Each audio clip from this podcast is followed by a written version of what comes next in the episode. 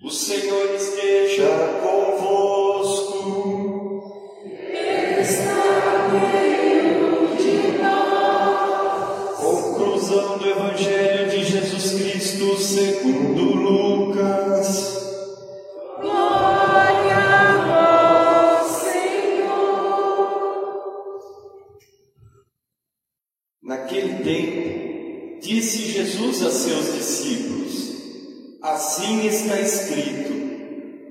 Cristo sofrerá e ressuscitará dos mortos ao terceiro dia, e no seu nome serão anunciados a conversão e o perdão dos pecados a todas as nações, começando por Jerusalém. Vós sereis testemunhas de tudo isso. Eu enviarei sobre vós aquele que meu Pai prometeu. Por isso, permanecei na cidade até que sejais revestidos da força do alto. Então, Jesus levou-os para fora até perto de Betânia. Ali, ergueu as mãos e abençoou-os. Enquanto os abençoava, afastou-se deles e foi levado para o céu. Eles o adoraram. Em seguida, voltaram para Jerusalém com grande alegria. Estavam sempre no templo, bendizendo a Deus.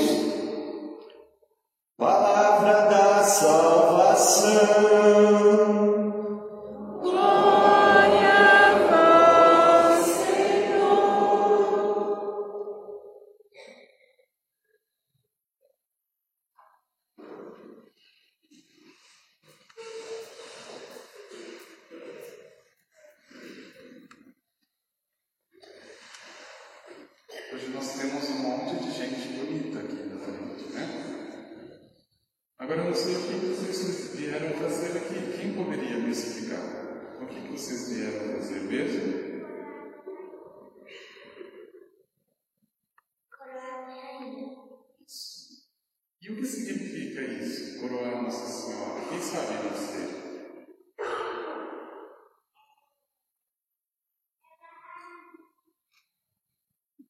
Né? Isso, isso mesmo. A palavra coroar, olha só, que interessante, presta atenção aqui, ó, tá? A palavra coroar significa dar um prêmio para quem cumpriu a missão. Nossa Senhora recebeu uma missão muito bonita de Deus, foi? Aliás, quem é mesmo o filho de Nossa Senhora? Quem sabe me dizer? Quem é o filho de Maria? Isso. Então, olha só, a missão mais importante que ela recebeu foi ser a mãe de mãe de Deus, mãe de Jesus. Será que ela conseguiu cumprir essa missão? Sim ou não? Sim. E ela parou agora a missão dela? Agora ela já se aposentou?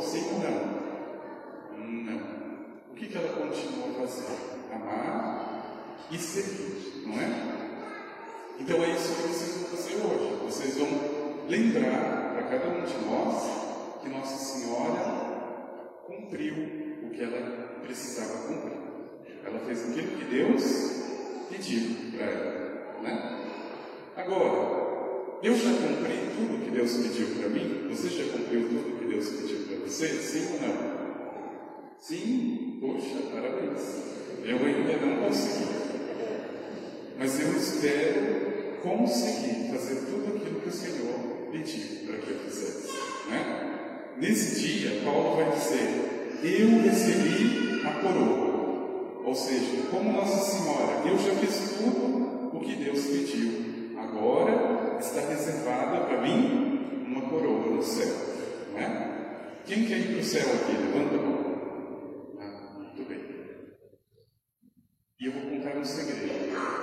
Para se chegar ao céu, eu preciso, como Maria, fazer o que Deus me pediu. O que Ele pediu, né? Mas como que eu vou saber?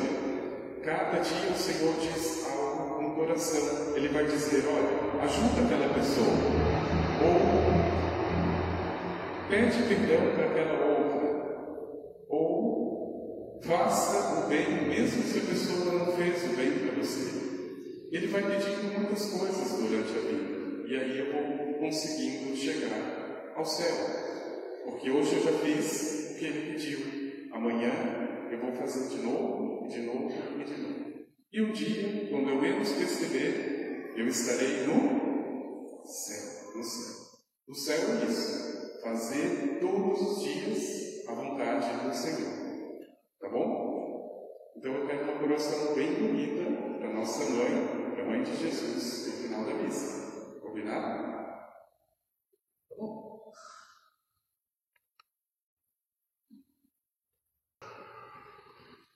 Deus Pai Todo-Poderoso, a ascensão do vosso Filho já é a nossa vitória. Essa oração tão antiga da igreja que celebra a ascensão do Senhor, resume, meu irmão e irmã, olhado num contexto maior, o mesmo mistério da ressurreição. Hoje não estamos celebrando uma coisa diferente do que celebramos na noite da Páscoa, absolutamente. Mas é um desdobrar da ressurreição. E veja que bonito. A igreja é tão pedagógica que para que eu compreenda e para que o coração não se perca nesse caminho, ela coloca etapas, momentos, tempos diferentes para entender a mesma realidade. Páscoa, Ascensão, Pentecostes, nós estamos falando da mesma coisa, absolutamente. É a humanidade de Cristo glorificada. É a divindade do Senhor que triunfa sobre o pecado, sobre a morte, sobre aquilo que estava fechado para o ser humano. É a mesma coisa. De modo, meu irmão e irmã, que veja, existem muitas palavras na Bíblia que são sinônimos. Isso é muito importante entender. Por exemplo, quando eu falo reino dos céus ou reino de Deus, quando eu falo o próprio céu, a vida eterna, a eternidade, eu estou falando absolutamente da mesma coisa. Agora, veja que interessante, hoje celebramos um aspecto muito importante desse mistério, que é a ressurreição dos mortos. O mistério que Jesus inaugura. E justamente na conclusão do Evangelho de Lucas, que nós ouvimos, Jesus não fala apenas da sua subida ao céu. A prova mais concreta de que a ascensão é a ressurreição. Assim está escrito, diz o Senhor no Evangelho de Lucas: o Cristo sofrerá, ressuscitará dos mortos ao terceiro dia, no seu nome serão anunciados a conversão dos pecados a todos. Então veja, aqui nós conseguimos entender que o céu é muito mais do que um lugar, é uma direção. Absolutamente.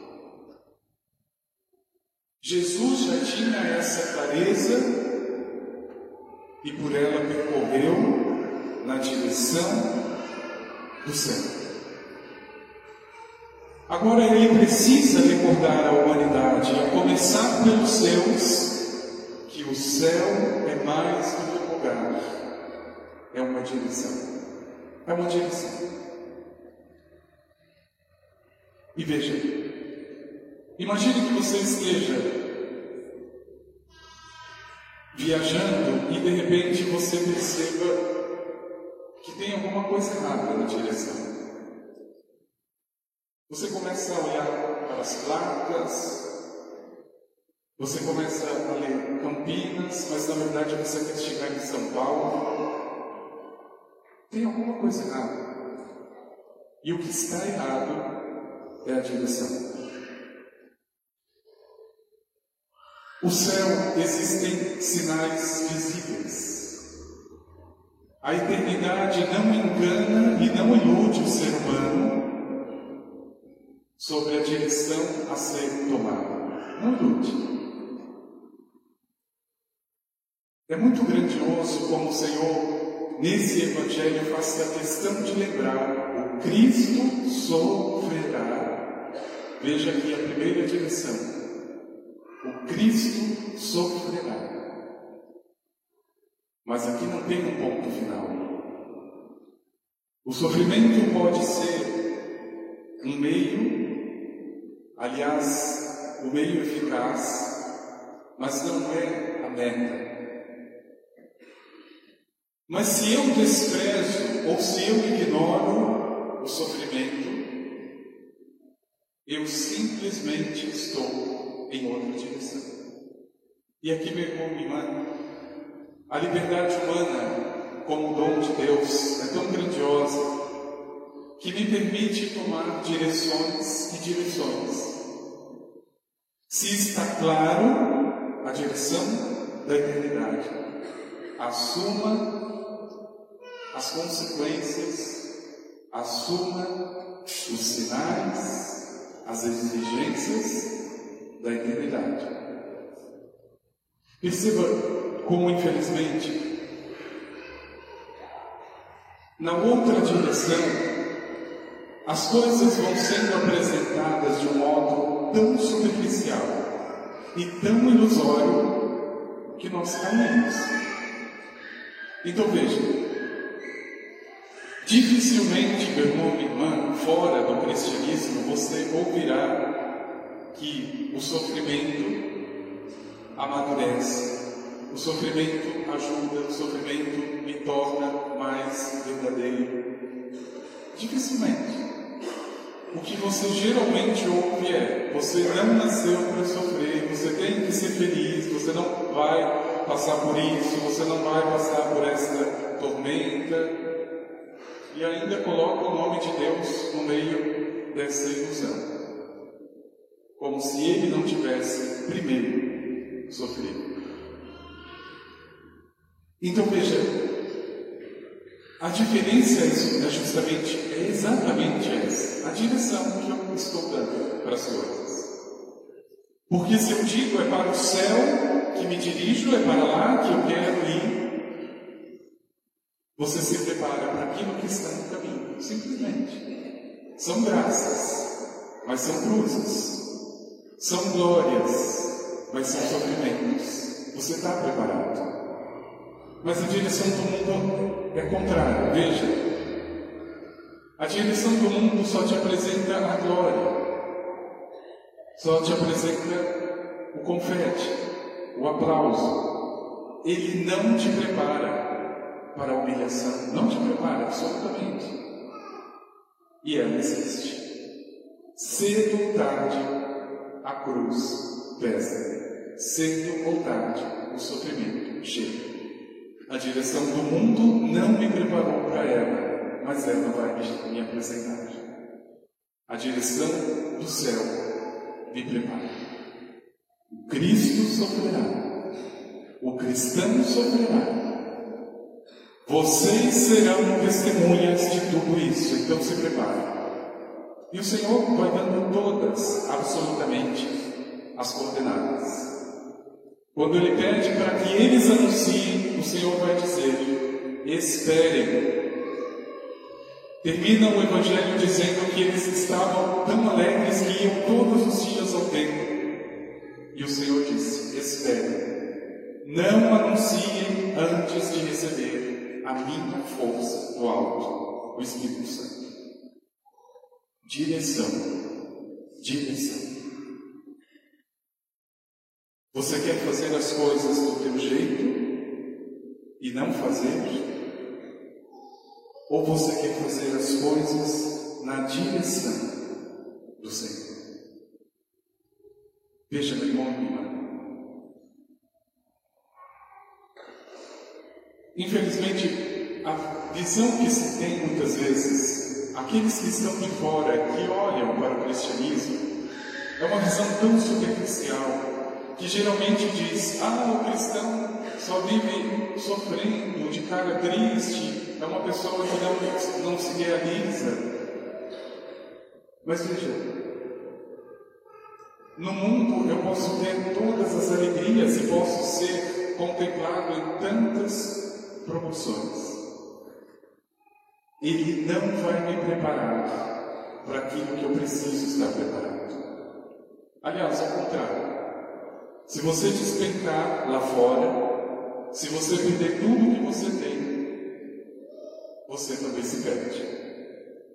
Com Cristo, não. Perca tudo e você ganhará tudo. É uma coisa meio doida, mas é isso mesmo. Perca tudo e você vai ganhar tudo. É Ele que prepara. A ascensão, meu irmão, minha do Senhor já é a nossa vitória, como diz a oração de hoje, exatamente por isso. Porque na derrota aparente do mundo surge e brota essa semente de vida, de ressurreição. A ascensão do Senhor é apenas um aspecto desse mistério de um Deus que sobe, porque está ressuscitado, ele já não precisa ficar, e ao mesmo tempo fica para sempre. Não é uma subida de omissão, de lavar as mãos para aquilo que está na humanidade. Ao contrário. Mais do que nunca, o Senhor agora está no meio de nós. Os saudosistas diziam como seria bom eu ter vivido na época onde Jesus se encarnou, junto com seus discípulos, apóstolos, meu irmão, minha irmã. Hoje o Senhor está mais presente e vivo na igreja, tanto ou até mais do que nos apóstolos, tanto ou mais. A diferença, absolutamente, são as direções. A direção que eu estou, o Senhor pode não estar. Essa é a diferença. E veja, irmã, minha irmã. Qual é a grande inimiga ou a grande doença para uma fé verdadeira em Jesus Cristo e para uma direção autêntica para o céu. A duplicidade diante de Deus. Porque duplicidade significa eu não sei para onde eu vou. Então, se convém, eu vou para o baile funk. Mas se convém, eu vou fazer uma novena para Nossa Senhora. É uma duplicidade. Eu estou, na verdade, dividido em si mesmo, em mim mesmo. E nessa divisão, o Senhor não pode estar. Não pode estar. Duplicidade. Então a pessoa começa a ouvir na direção do mundo e ajustar as suas coisas do jeito que ela quer. Então a pessoa começa a justificar, é, é verdade, eu sei que eu não posso mentir, mas fazer o quê? Não teve outro jeito. Direções ambíguas, direções que não são direções. Meu irmão, minha irmã, como o Senhor mesmo apresenta o dia da sua ascensão, nada mais é do que a mesma ressurreição, a mesma vitória sobre as antigas serpentes, direções mortes. É algo totalmente novo. Totalmente novo. É perguntar para o teu coração nesse dia de hoje: em que direção você está? Meu irmão, minha irmã, veja, eu não preciso ainda saber de todas as coisas ou ser perfeito em todas as coisas. Mas uma decisão, pelo menos, eu preciso ter: a eternidade ou a caducidade, as coisas caducas que passam desse mundo. Veja, eu não entendo, não entendo. Como é que um cristão que se diga tal consegue ser ganancioso? Ganancioso. Conheço famílias que brigam por causa de herança de terra. Veja que inferno você viver com a cabeça no dinheiro. Aí morre a pessoa, começa o inferno, porque cada um quer matar o outro para ver quem fica com bolo. É o diabo. A direção já está mais do que clara. Mais do que clara. Não é o céu. O que se busca nesse caso é qualquer coisa, não é Deus, não é o céu. Graças a Deus Graças a Deus. Não para esse mundo. E nem espero. Porque se viesse um irmão, uma irmã me dizer, olha, eu vou ficar com mais, eu vou ficar com menos, você está com mais, você está com menos, para o inferno com isso, para o inferno. Eu tenho a herança da eternidade, eu não vou perder isso, não vou perder isso. E quantas pessoas, quantos de nós perdemos por causa de terras, por causa de coisas, de bens? Pedindo, meu irmão irmã, esse dom grandioso da ressurreição do Senhor, onde a ascensão é uma das suas fases, um dos momentos do mesmo mistério. A vida ressuscitada não permanece aqui mais. O coração de quem ressuscita já não fica mais na terra, ele precisa de algo maior. Não é alienação, eu preciso do trabalho, eu preciso da família, eu preciso conviver, eu preciso me alegrar, mas o meu coração não está mais nisso. Não está mais nisso. Ele já subiu, já está com o Senhor. A ascensão do Senhor já é a minha subida, já é a minha ascensão. Que na tua vida, meu irmão e irmã, não haja duas direções. Não haja. Veja, você precisa ter clareza quando inicia a viagem, aonde você quer chegar, pelo amor de Deus. Como é que você pega o sentido de Campinas, se você precisa chegar em São Paulo, não é assim. Como é que você pega o sentido do rancor, do ressentimento, se você quer chegar na terra da paz, no país da paz, na ressurreição? Não vai chegar. É tomando e fazendo própria a atitude ressuscitada do Senhor e esperando nele essa graça, esse Espírito, que eu ressuscito. O ressuscitado tem, antes de tudo, clareza da direção. Pode ser que ele sofra, porque o caminho da ressurreição é assim. O Senhor está dizendo: o Cristo sofrerá, mas ressuscitará. É uma direção. Não me assuste o sofrimento. Não me assuste. Porque não é isso que eu busco. Eu busco a ressurreição. Eu busco o céu.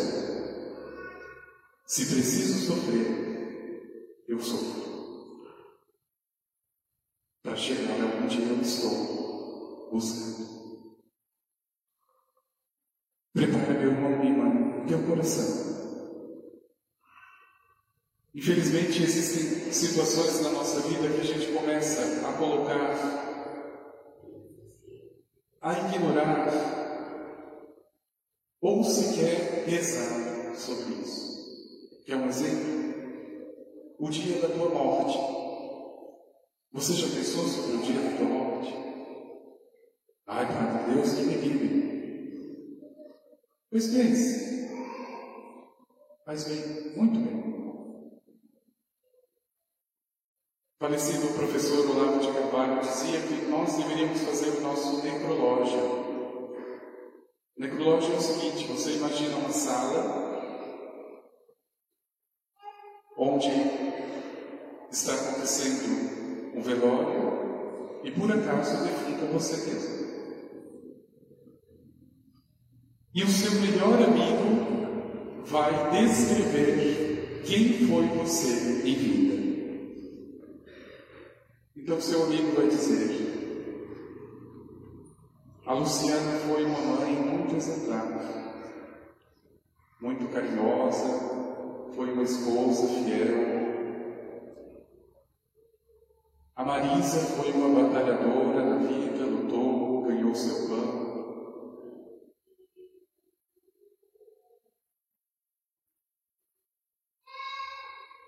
E você está ali, legal. Mas o que é importante nesse exercício do necrológico? Porque o teu melhor amigo pode dizer: Bom, o Padre Rodrigo falou que ia perdoar aquela pessoa, mas me parece que em vida ele não conseguiu. Opa! Então eu ainda tenho tempo.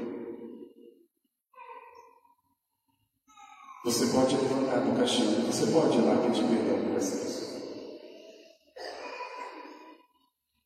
É melhor fazer isso agora do que depois. São Francisco de Sales dizia: é melhor a gente conhecer o inferno pela inteligência do que pela experiência. É muito melhor você pensar nele agora do que experimentar ele depois. Muito melhor. Ajuda a tomar as direções, ajuda a ter clareza que não basta apenas dizer eu perdoei, eu amei, eu ajudei, mas o teu melhor amigo está dizendo isso pode não ser verdade. Vocês serão revestidos da força do alto. O Espírito Santo é esse melhor amigo. Meu irmão, minha irmã, decida-se pela direção do Senhor. Decida-se. Você já sabe o que vai encontrar no caminho. Porque Ele já te prepara para isso. A tua fé não é uma ilusão onde o Senhor vai jogar rosas e achar que você não vai cair, sofrer. A fé amadurece. Exatamente por isso, porque ela me prepara. Me prepara.